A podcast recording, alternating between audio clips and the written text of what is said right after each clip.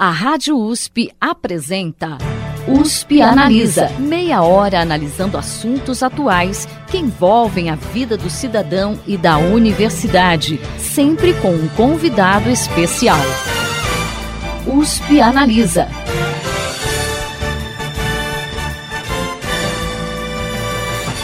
Para muitos estudantes do ensino básico, a matemática é algo cansativo e pouco interessante. Mas muitas iniciativas estão contribuindo para acabar com essa imagem, como a Matemanica, que é um canal no YouTube conduzido pela ex-aluna do Instituto de Matemática e Estatística da USP, Júlia Jacobi. E é com ela que o USP Analisa de hoje vai bater um papo sobre a matemática e o interesse dos jovens por ela. Júlia, seja bem-vinda ao USP Analisa. Ah, muito obrigada. É um prazer estar aqui. Prazer o nosso. Júlia, como que você definiria o que, que é a matemática? A gente já começou com uma pergunta difícil, né? Ah, nossa especialidade. Eu acho que, na verdade, falar o que é matemática é complicado mesmo. Inclusive, há grandes grupos de pessoas que defendem que matemática é uma ciência, há um grande grupo de pessoas que defendem que ela é uma linguagem, tem pessoas que, inclusive, nem pretendem ir por esse viés de. Elas dizem mais que matemática é como uma ciência dos padrões, enfim. Matemática pode ser muita coisa e eu confesso que eu não sei ainda o que é matemática para mim. Você ainda está descobrindo o que é matemática. Com certeza. E assim, a gente percebe pelo jeito que você fala, né, que você é uma apaixonada pela matemática. Como que você rebate aquela frase que a gente ouve de muitos estudantes do ensino básico? Para que que eu estudo matemática? Bom, é, de novo, a gente pode ir por vários vieses, né, para responder essa pergunta. O que eu mais gosto é pensar que, na verdade, filosoficamente falando, a matemática é inútil, né? Se você for pensar é, no nosso dia a dia, na nossa rotina, a gente usa matemática quando está no celular, mas é muito pobre eu dizer para o meu aluno que ele precisa saber matemática porque o celular dele usa matemática. Isso fica muito distante. É, e é algo que se reflete dentro do meu canal também, porque eu não falo de uma matemática aplicada, eu falo de uma matemática pura, que você chega até soar como desinteressante para algumas pessoas mesmo. Mas essa matemática inútil é a que me brilha os olhos, é o que eu gosto de aprender. E aí eu rebato essa pergunta perguntando: por que não aprender matemática? Se a gente tem um cérebro capaz de estudar matemática, por que rejeitar estudar matemática? Assim como qualquer outra disciplina. E por que a gente pergunta isso só para matemática? Então, Exatamente. Então, eu vou mais para esse viés. Ela de fato é inútil, mas a beleza na inutilidade da matemática. E antes da gente entrar nessa beleza da matemática, conta pra gente como é que surgiu essa ideia de montar um canal no YouTube para falar especificamente sobre a matemática. Então, eu sou formada em licenciatura lá pela USP, como você já disse, e eu tive uma grande carga horária de estágio. Então, eu tinha uma rotina em que eu entrava numa escola, conhecia professores, conhecia coordenação, alunos, dava seis meses eu ia embora. E isso me incomodava muito, porque você cria laços, você reconhece o contexto daquela escola, daquelas pessoas, e você quer continuar mantendo esse contato. Esse foi o primeiro despertar. Então eu queria continuar mantendo contato com as pessoas falando sobre matemática. E aí depois eu fiz um intercâmbio dentro da minha graduação e eu conheci mais pessoas que eu achava incrível conversar sobre matemática, meus alunos, meus amigos dentro da faculdade, meus professores, enfim. E aí eu comecei a sentir uma necessidade de ter um espaço em que a gente continuasse discutindo matemática. E no início é muito engraçado porque eu nem sabia o que era YouTube. eu comecei a aprender o que era YouTube fazendo YouTube. Então foi a partir de soltar o primeiro vídeo que eu comecei a entender o que era uma comunidade, qual era a potência da plataforma, aonde eu conseguia levar a matemática por meio de vídeos. E aí teve uma série de mudanças ao longo do tempo, porque, enfim, eu comecei só na vontade e depois que eu fui entendendo onde eu estava me enfiando o que, que eu estava fazendo. Mas foi depois de um ano que eu entendi o que era divulgação científica, que o que eu estava fazendo não era uma aula diferente, era divulgação. Tem um nome e tem pessoas que estudam isso, né? Então foi um processo. E assim, no seu canal você diz que, voltando, né, na, Uhum. naquela questão, você diz que você quer mostrar a matemática como forma de arte. Aí eu te pergunto, como é que a matemática pode ser uma forma de arte? Porque quando a gente pensa em matemática, a gente pensa, né, a gente que é leigo, né, eu falo uhum. isso como jornalista. Então a gente que é leigo, a gente pensa matemática, números. Uhum. Ponto. Como que a matemática pode ser uma forma de arte? Show. Eu acho que a primeira coisa que a gente tenta desconstruir mesmo no canal é que matemática é só números. Números não é matemática? Sim, mas matemática não é só números, né? Não é um 6 somente C, aí tem um, uma gama muito maior que a gente envolve a matemática.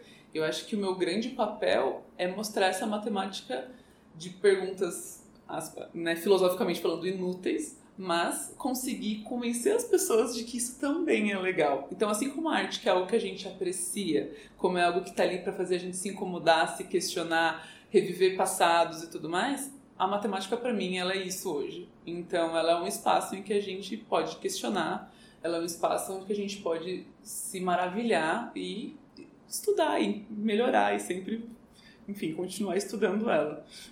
E assim, você comentou né, que você é formada em matemática. Qual é a tua opinião uh, sobre a forma como a matemática é apresentada pelos professores hoje, né, em sala de aula, para os estudantes de ensino fundamental e médio? Você acha que a gente está acabando com a curiosidade dos nossos alunos? Acabando no sentido assim, de destruir mesmo, uhum. não de uhum. matar a curiosidade uhum. né, que eles têm em relação a esse assunto. É um assunto bem delicado. Polêmico. Muito polêmico, porque o ensino do jeito que ele é hoje ele não é personalizado, né? Então ele tem um modelo que atende algumas pessoas, mas ele não atende todo mundo. Então surge espaço para questionar se a forma que ela é dada é interessante ou não, né? Para mim foi interessante, né? Para mim me instigou para que eu continuasse fazendo matemática, mas eu sei que para um monte de gente que não. Então são as coisas que a gente tem que repensar.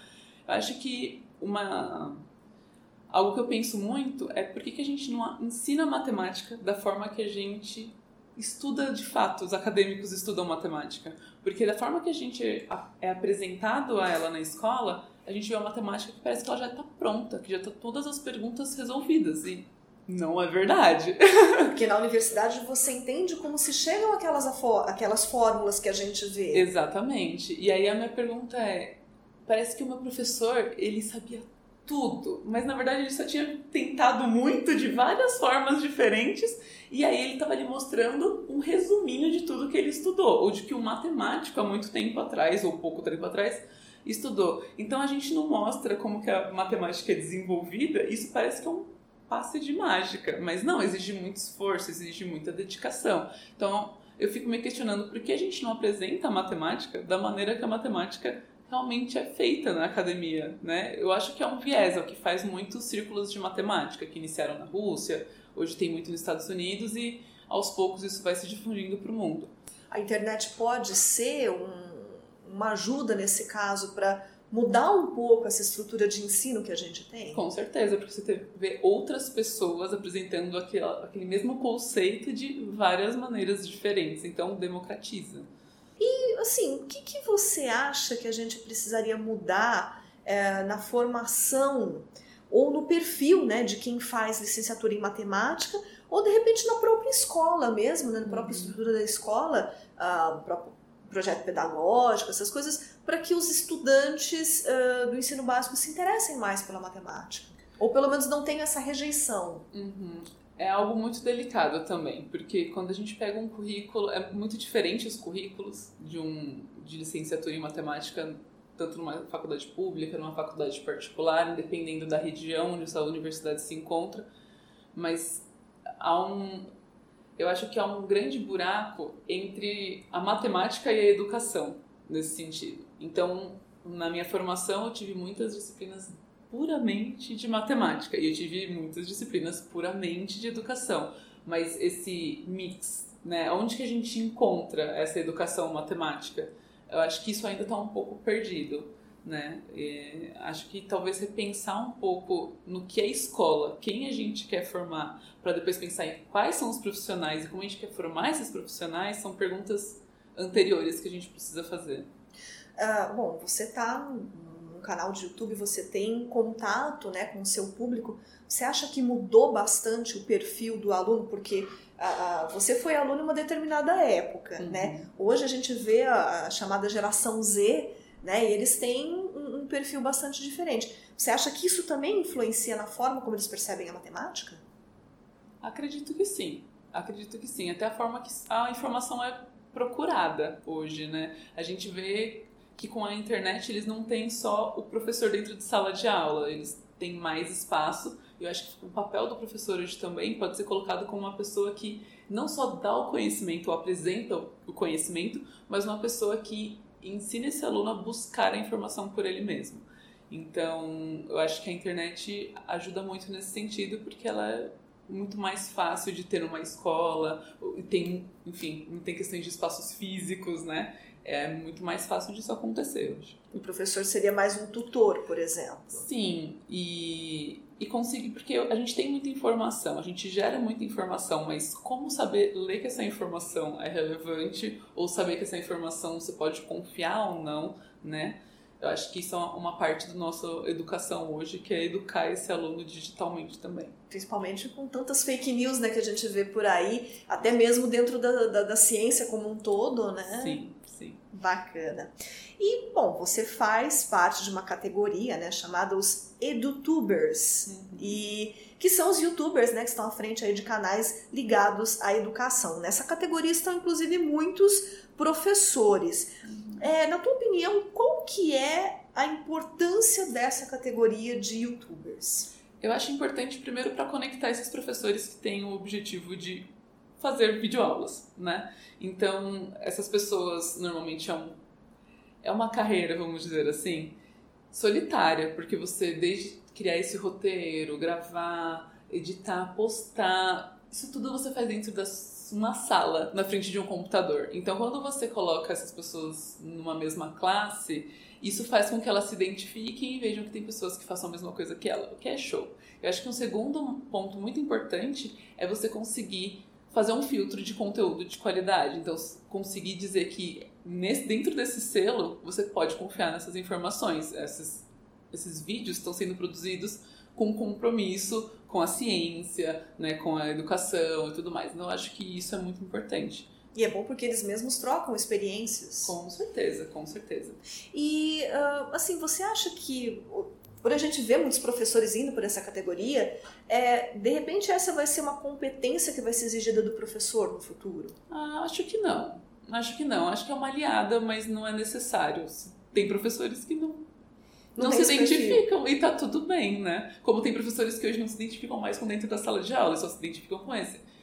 É isso, acho que são opções que a gente abre. O importante é a diversidade. Exatamente. Bacana. E em um dos vídeos do seu canal, você fez uma entrevista com os medalhistas da os medalhistas de ouro, né, da OBMEP, que é a Olimpíada Brasileira de Matemática das Escolas Públicas. Que impacto você percebe que, que a UBMEP, né, e até mesmo outras Olimpíadas Científicas em geral, tem na vida do estudante? Eu acho que é muito importante por vários fatores. O principal deles é mostrar uma matemática além dos números e uma matemática além dos algoritmos, né? Principalmente os medalhistas de ouro, eles têm um, um projeto depois que eles vão ter aula de uma iniciação científica júnior dentro de uma universidade. Essas oportunidades são muito interessantes. Eu acho legal, inclusive vários dos meus amigos na universidade eram vinham, né, originais de uma Olimpíada, assim, isso é bem interessante. Mas eu não acho que ver as Olimpíadas como único, exclusivo, salvador da, da matemática, eu acho isso um, ainda uma questão delicada. Acessa muitas pessoas, inclusive pessoas que estão fora da, das grandes metrópoles, o que é muito bacana mas ainda tem muita gente que não está sendo assistida. Então, show, mas vamos pensar em outras políticas públicas também. É, e você comentou, né, que chega a acessar é, é, alunos de fora das capitais, né? Uhum. A gente tem casos, né, por exemplo, Cocal dos Alves, no Piauí, que é uma cidade uhum. recordista, né, de, uhum. de, de, medalhas, de, medalhas, né? É, você acha, então, tudo bem, assim, não, não é só a Olimpíada, mas ela está ajudando a mudar o preconceito que se tem contra a matemática. Sim, sim, até porque a gente vê que não é só a Olimpíada, mas ela gera um ambiente diferente dentro da escola, que o professor começa a fazer aulas preparatórias para a Olimpíada, e não é só quem é medalhista, todo mundo pode participar. Então abre um espaço interessante dentro da escola também. Mas é isso, acho que tem um papel importante, mas a gente não pode olhar para a Olimpíada como a salvação. A gente precisa ter outras políticas públicas dentro da escola também. Que outras políticas públicas, por exemplo, você pensa? O aluno que não quer participar de uma prova, ele vai para onde? Né? Ele não está sendo assistido. É, esse aluno que talvez ele não, não queira participar de uma competição e tudo mais, mas ele pode, por exemplo, gerar conteúdos mais interdisciplinares ou, enfim, pesquisa de fato. Não precisa passar por uma Olimpíada para chegar dentro de uma pesquisa. Eu acho que tem outros espaços que a gente precisa pensar é, dentro das escolas até mesmo você falou disso como produtores de conteúdo, né? De repente, uhum. até alguma forma de estimular eles a irem, a irem para a internet e Sim. produzir conteúdo, por exemplo, eles se tornarem youtubers de matemática, Sim. por que não? Por que não? Bacana. E, bom, no topo da página do seu canal, você tem uma frase muito interessante que diz o seguinte: por uma educação que nos ajude a pensar e não nos ensine a obedecer. É, você acha que a educação brasileira em sua maior parte, ainda está um pouco longe desse pensamento? Eu acho que justamente esse professor que está sendo formado para passar o conhecimento e não formado para poder fazer com que o aluno seja de fato um protagonista da própria educação dele, ou que faça com que ele saiba pesquisar com, com seriedade é, algum assunto, ou que ele consiga se aprofundar em um assunto determinado. Eu vejo um aluno muito passivo dentro da sala de aula hoje. E eu acho que a gente ainda precisa de muito chão para construir uma educação diferente. Te assusta, assim, ó, a perspectiva desse aluno, se ele for se tornar um professor, ele vai se tornar um professor passivo? Não, eu não sei se eu posso dizer isso, uhum. porque isso vai depender muito da formação que ele tiver. Eu acho que nem, não necessariamente pessoas que se formam no mesmo lugar vão ter o mesmo tipo de prática também. Isso depende muito dos professores que você tem, dos alunos que seus ah, colegas de trabalho, os lugares que você frequenta. Eu acho que depende de muitas variáveis. É, mas eu, eu tenho receio em estar tá formando um, uma geração de pessoas passivas no sentido de pesquisas a, a, informações de maneira mais fiel, assim. Ou pelo menos questionadora, né? Olhar uma pesquisa e falar, será que isso daqui tá certo mesmo? Para os dois lados, né? E se conseguir achar argumentos suficientes para ficar de um lado ou de outro. Ainda mais hoje em dia que a gente tem aí uma certa uh, briga em relação à ciência, né? A gente está vendo a própria ciência cada vez mesmo com cada vez com menos recursos, né? Sim. Te assusta essa perspectiva? Sim, eu acho que é irreversível, inclusive. Eu tenho medo de, enquanto estiver viva, não ver é, algo a, a universidade reacendendo. Eu confesso que eu tenho medo e tenho medo porque eu eu tenho a sensação de que enquanto eu estiver viva, eu não vou ver a universidade nem enquanto eu vi hoje, que não, eu já sei que não é o 100%, porque eu já vivi uma época de desmonte da universidade. Então, eu sinto que as decisões que estão sendo tomadas hoje, elas têm uma importante, uma, ela tem uma decisão tão crucial que eu acho que eu não vou ver a universidade crescendo da forma que ela deveria estar crescendo. Acho e até mesmo a, a, própria sociedade reconhecendo a importância da universidade, né? Sim. Bom, vamos torcer para que. O... Mas isso não faz com que a gente não pare de lutar e não continue. Né? É um cenário não favorável, mas que ele não, des... não pode desestimular a gente de continuar lutando pela universidade. Bacana, Júlia. Bom, infelizmente estamos chegando ao, ao final da nossa entrevista.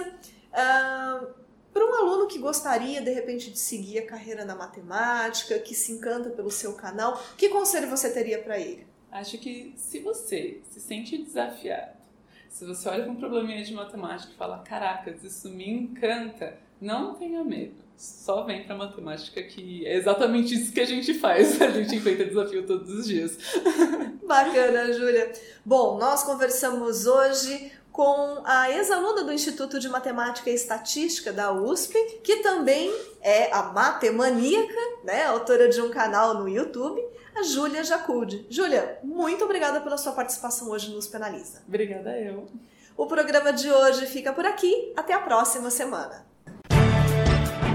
Você ouviu USP Analisa, um programa da Rádio USP Ribeirão em parceria com o IEA Instituto de Estudos Avançados Polo Ribeirão Preto. Produção do Serviço de Comunicação Social da USP e do IEA. Coordenação Rosimeire Talamone. Apresentação Thaís Cardoso.